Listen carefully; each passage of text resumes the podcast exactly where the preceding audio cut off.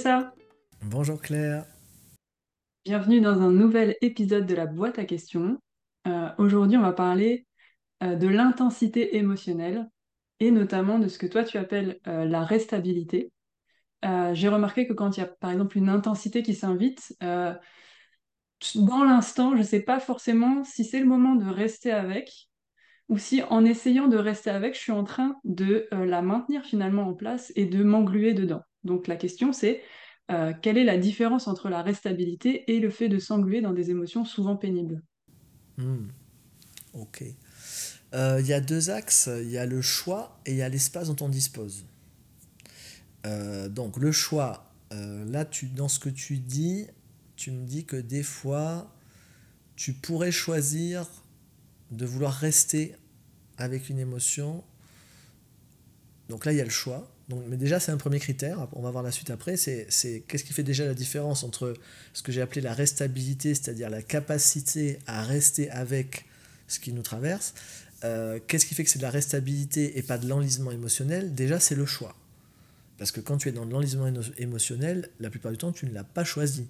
Tu es identifié à une émotion, tu as une émotion qui t'envahit littéralement, et tu ne sais pas comment en sortir. D'un seul coup, tu tombes dans un puits de tristesse, d'un seul coup, tu, es désespéré, ou d'un seul coup, tu es enragé. Tout ça, ça t'envahit, et puis tu n'as rien choisi du tout. Donc ça, c'est... Euh, et l'enlisement émotionnel, il est souvent renforcé par des pensées en boucle, hein, un petit peu comme quand on voit quelqu'un qui pleure, il se calme à un moment, et puis d'un seul coup, tu vois, hop, ça redémarre, et là, moi, si je suis en séance avec quelqu'un, je lui demande de suite, à quoi tu viens de penser? Hein, parce que c'est une pensée qui vient de relancer la machine émotionnelle. Donc dans l'enlisement émotionnel, à la base, on a pensé quelque chose, ça a déclenché quelque chose. Des fois, on n'a rien pensé parce que c'est une pure réaction euh, limbique. Euh, il y a une situation qui fait écho à une situation du passé. Tu as la mémoire qui remonte, mais tu n'en as même pas conscience. Mais ça fait remonter quelque chose. Et d'un seul coup, ça déclenche la réaction émotionnelle. Et ensuite, tu n'arrives pas à en sortir parce que tu n'es pas dans le présent, mais tu es dans, dans, quelque chose du passé avec une part blessée, par exemple, qui est en train de s'activer. Donc tout ça, c'est l'enlignement émotionnel. Tu ne le choisis pas quand tu es dans de la restabilité, bah, tu, vois, tu te vois avoir une réaction émotionnelle qui démarre et tu choisis, ok, je vais être l'espace qui peut accueillir cette émotion. C'est pour ça que là, tu vois, le choix et l'espace, c'est très lié parce que tu ne peux rien choisir déjà si tu es identifié à l'émotion. C'est pour ça que quand tu me dis, euh, si je choisis de rester avec une émotion, est-ce que ça ne va pas faire que je vais tomber dans l'enlisement émotionnel Dans mon expérience, non. Ou que ça pérenniserait l'émotion Dans mon expérience, non. Parce que tu ne peux, pour choisir ce que tu vas faire avec une émotion, il faut que tu ne sois pas identifié à l'émotion. Sinon, qui est-ce qui choisit hein, quand, quand je suis triste, en fait, je suis la tristesse. Quand je suis en colère, je suis la colère. Quand je suis désespéré, je suis le désespoir. Il n'y a, a, plus le je suis l'espace du je suis dans lequel l'émotion va arriver s'exprimer. On, est collé. Donc, euh, pour ma part, dans mon expérience, quand tu vis ça, quand tu choisis ça, c'est que tu as déjà un espace. Ensuite, ce qui va favoriser de pouvoir euh, rester cet espace, c'est justement de quelle manière tu restes différencié. Donc, bah, ça, ça aide beaucoup, j'en ai parlé dans une autre vidéo, ça, aide beaucoup d'utiliser ce que j'ai appelé le langage de la présence, euh, qui est vraiment, euh, enfin d'ailleurs je dis je l'ai appelé, ce n'est pas du tout moi qui l'ai appelé, hein, c'est je l'appelle comme ça parce que la personne qui l'a créé l'appelle comme ça, c'est Anne Weiser Cornell, c'est une formatrice américaine. Euh, en, IFS et en focusing. Et donc, elle a créé une approche qui s'appelle le Focusing of Inner Parts, le focusing des, des, des, parts intérieures. Et donc, avec le langage de la présence, elle a modélisé comment on peut justement se différencier de ce qui est là. Et donc, c'est ce que je venais de dire, c'est au début, je suis triste. Donc, je suis la tristesse, ok, c'est là dont on part. Quand on veut être dans la restabilité, ce qui va favoriser de rester dans cet espace de la présence qui a choisi la restabilité, c'est par exemple d'utiliser le langage de la présence et puis de commencer à dire, ok, quelque chose en moi se sent triste, quelque chose en moi est en colère, quelque chose en moi est désespéré, et donc quelque chose en moi, quelque chose dans l'espace de ce que je suis. Donc là, on se différencie. Et si on veut rester encore plus différencié, c'est la troisième étape, c'est je perçois. Je perçois, l'espace que je suis perçoit que quelque chose en moi se sent triste, désespéré, en colère. Ça, c'est le langage de la présence, c'est ce qui aide à rester dans cet espace de conscience depuis lequel tu as choisi de rester avec et d'offrir un espace d'accueil à une émotion. Et ensuite, quand tu offres un espace d'accueil à une émotion quelle qu'elle soit, tu vas pouvoir continuer à écouter tranquillement qu'est-ce qui est là derrière. Et sous une émotion, sous un sentiment, il y a des besoins. Hein. Donc ça, c'est quelque chose qu'on voit en particulier, je crois, dans un module du club CNV qui s'appelle euh, Apprivoiser euh, ses émotions et où je donne différentes, euh, différentes pratiques détaillées. Mais déjà, juste là, ce qu'on vient de partager, j'aimerais vérifier avec toi, est-ce que ça te donne de la clarté pour différencier les deux entre restabilité et enlisement émotionnel? Oui, ça m'aide à les différencier. et je vois que, en fait, oui, c'est des allers-retours. je, j'ai la sensation de parfois passer dans un espace qu'on pourrait qualifier de restabilité, et qu'ensuite euh, il y a quelque chose qui fige ce que je viens peut-être de, percevoir depuis cet espace de restabilité. Et ensuite, du coup, je repars dans quelque chose qui est plus identifié à euh, ce que je viens à l'instant en fait de percevoir depuis un espace plus vaste. Je vois ça maintenant. Donc merci pour ça. Oui, et c'est important de voir euh, les mouvements, c'est-à-dire si tu as la capacité de te rendre compte que tu es en train d'être dans quelque chose de plus identifié, la question c'est qui est en train de percevoir que tu es plus identifié. Tu as, en fait, tu as toujours ta conscience qui est là. Et moi, je vois que très souvent, on se prend les pieds dans le tapis à croire qu'on est identifié, alors qu'en fait, on est en train d'être conscient qu'on est identifié. Si tu étais vraiment identifié, tu ne te rends même pas compte que tu, que tu, as, que tu n'es plus dans cette conscience. Donc en fait, il y a un moment où tu es cet espace de conscience, je perçois que quelque chose en moi se sent triste, puis à un moment donné, tu, tu, tu te déplaces et tu plonges dans l'émotion de la tristesse. Et à ce moment-là, tu as conscience que tu n'es plus ici, mais que tu es là. Sauf que tu en as conscience. Si tu étais complètement identifié, tu, tu es triste, tu es triste, tu es triste, tu es triste. Tu n'as même plus conscience, ah tiens là, je suis plus, plus identifié. Ça, c'est super intéressant de s'en rendre compte parce que sinon, on va croire qu'on est inconscient, alors qu'on est toujours conscient, mais on a changé de forme. Ça me fait penser au photon le photon, il peut avoir deux manières. Il peut soit être une onde, soit être une particule.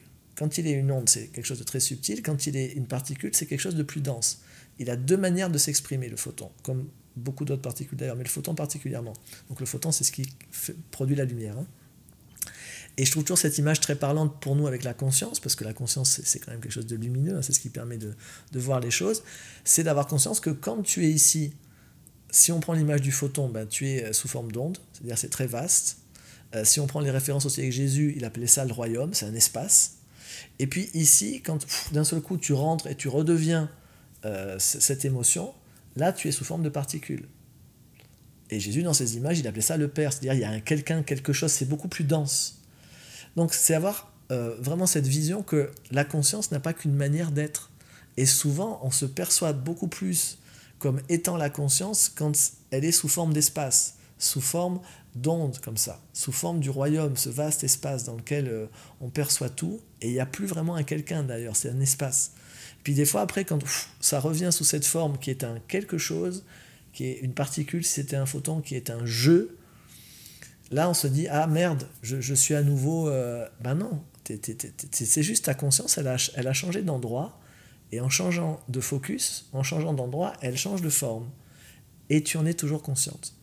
Et du coup, tu peux dire, tiens, ben, en ce moment, je suis en train d'être, euh, je suis en train de faire l'expérience, le je suis que je suis est en train de faire l'expérience de la tristesse. Ce qui est très différent de je suis la tristesse. Il n'y a plus que la tristesse en moi et plus rien d'autre. Et le simple fait que tu aies conscience du mouvement, moi, c'est ce que j'ai appelé être pneumatique dans une très vieille vidéo d'il y a plus de dix ans. Euh, mais c'est ça dont il est question. Quand on parle du Père, du Fils et de, du Saint-Esprit dans la tradition chrétienne, mais c'est traduit après mal en français, c'est le pneuma en grec. Hein. Et le pneuma, c'est le souffle. C'est avoir conscience qu'il y a cette respiration de la conscience qui peut être plus dense sous la forme d'un quelque chose ou plus vaste, plus subtil sous la forme d'un espace. Et les deux sont la conscience. Et donc, au lieu de, se dire je suis en train de devenir inconscient, tu dis tiens, je suis pneumatique, je suis en train de respirer, et là maintenant je suis dans la forme la plus dense. Et si à un moment donné la forme la plus dense te convient moins, tu dis ok, et maintenant, comment je reviens à l'espace? Ben, Je vais revenir simplement en disant ok, je perçois. Et dès que tu dis je perçois, je perçois que quelque chose en moi vit de la tristesse, et là, hop, tu, vois, ton, tu vois ton mouvement. Je ne sais pas si, comment c'est pour toi cette image que je viens de prendre. Si, c'est très visuel et ça me permet vraiment de me situer. Euh, et ça me permet de voir aussi que je valorise beaucoup plus euh, l'espace. J'ai Siri, alors Siri qui est magnifique, tu, sais, tu, lui demandes rien et tu, as dit une phrase ou quelque chose qui fait qu'il est très content et qui nous dit je vous en prie, on va absolument le laisser dans la vidéo parce que c'est magnifique. J'adore. Si Siri pouvait répondre à mes questions, en plus. C'est ça. Tu disais. Euh, ouais, donc je dis que euh, grâce à ce que tu partages, je vois vraiment que moi j'ai une valorisation plus grande de l'espace euh, que tu appelles le royaume, plutôt que celui du Père, où là je me dis, alors peut-être avec vos mots, les personnes qui vont regarder, c'est un mouvement d'ego, je suis identifiée, je suis contractée, alors qu'en fait à cet endroit-là, bah, je suis en conscience de ce qui se passe et peut-être tu pourras aller plus loin que moi à cet endroit-là, mais j'ai la sensation que justement en étant dans cette intimité, proximité, euh, c'est parfois ce qui est requis pour euh, permettre justement aux émotions de se, remettre dans un mouvement naturel euh, de, libération. Qu'est-ce que tu en penses? Oui, absolument. absolument. Et c'est vrai que on a souvent vu qu'on nous, au quotidien, on se prend pour un jeu. Donc du coup, quand on se retrouve dans un jeu suis qui fait l'expérience d'une émotion, on peut croire qu'on est identifié, on peut croire qu'on est tout resserré, etc parce qu'effectivement, on perçoit un peu moins d'espace, on est géolocalisé. Quand tu es dans cet espace, il n'y a pas de géolocalisation, tu es, ce vaste espace, il est infini, euh, il peut tout englober, tout l'univers, le multivers, toutes les dimensions, toutes les temporalités. Donc il y a cette sensation d'espace et de c'est ouvert, et là on se dit, ah ça y est, là je, je fais une expérience spirituelle. Ensuite, quand tout ça, on le rassemble et qu'on fait un coagula, qu'on densifie euh, notre attention pour la porter à un endroit, là effectivement on peut euh, croire qu'on est identifié, ce qui, ce qui n'est pas le cas. Et la réalité c'est que ce vaste espace infini a choisi de se densifier pour faire des expériences. Donc effectivement quand tu es en train d'être le je suis qui fait l'expérience de quelque chose de l'intérieur, tu n'es plus ce Deus ex machina, le, divin là qui apparaît euh, par trucs euh, miraculeux, mais que je prends d'ailleurs en dehors du contexte originel hein, de ce que voulait dire le Deus ex machina dans les, pièces de théâtre antiques, où il y avait d'un seul coin un dieu qui arrivait comme ça, euh, sorti dans ses eaux. Moi, je, le vois toujours comme la machina étant la, la, matière dans laquelle nous sommes, et donc il y aurait un Deus ex qui serait en dehors, et nous, on a moins de joie à être le Deus in machina. Ça, c'est mon expression. Et moi, j'ai vraiment l'expérience que c'est ça qu'on vient faire, on vient expérimenter de l'intérieur. Donc bien sûr que c'est précisément quand on est en train d'être au cœur de, la tristesse, d'être au cœur de l'émotion, on peut être l'espace qui l'entoure et dans lequel l'émotion se dépose, et on peut être le je suis qui est au cœur de l'émotion et qui la goûte. C'est comme, sinon ça serait comme oublier que on vient pour expérimenter toutes ces choses. Alors pas pour en être prisonnier, c'est juste ça, c'est que quand on, on, est le je suis qui est au cœur de l'émotion, soit tu peux la goûter, la savourer, soit tu peux, tu peux être euh, englouti par elle. Hein. Donc c'est la différence effectivement entre la restabilité et puis l'enlisement émotionnel. C'est est-ce que je suis en train de, de demeurer, de faire ma demeure à cet instant parce que je l'ai choisi au centre d'une émotion et où je la goûte? J'en goûte l'intensité, j'en goûte la couleur, j'en goûte l'expression. Et à un moment donné, ça va se transformer puisque ça, ça, a été goûté Ou bien est-ce que je, je, suis pris dedans en me disant Ouh là là, je suis triste, je suis démoralisé, je suis en colère, et l'émotion est en train de m'engloutir. Voilà. Mais oui, bien sûr, c'est pour ça que euh, aucune émotion euh, n'est mauvaise ou bonne en soi. C'est qu'est-ce que moi je suis autour d'eux dans l'espace que je suis ou au centre de cette émotion.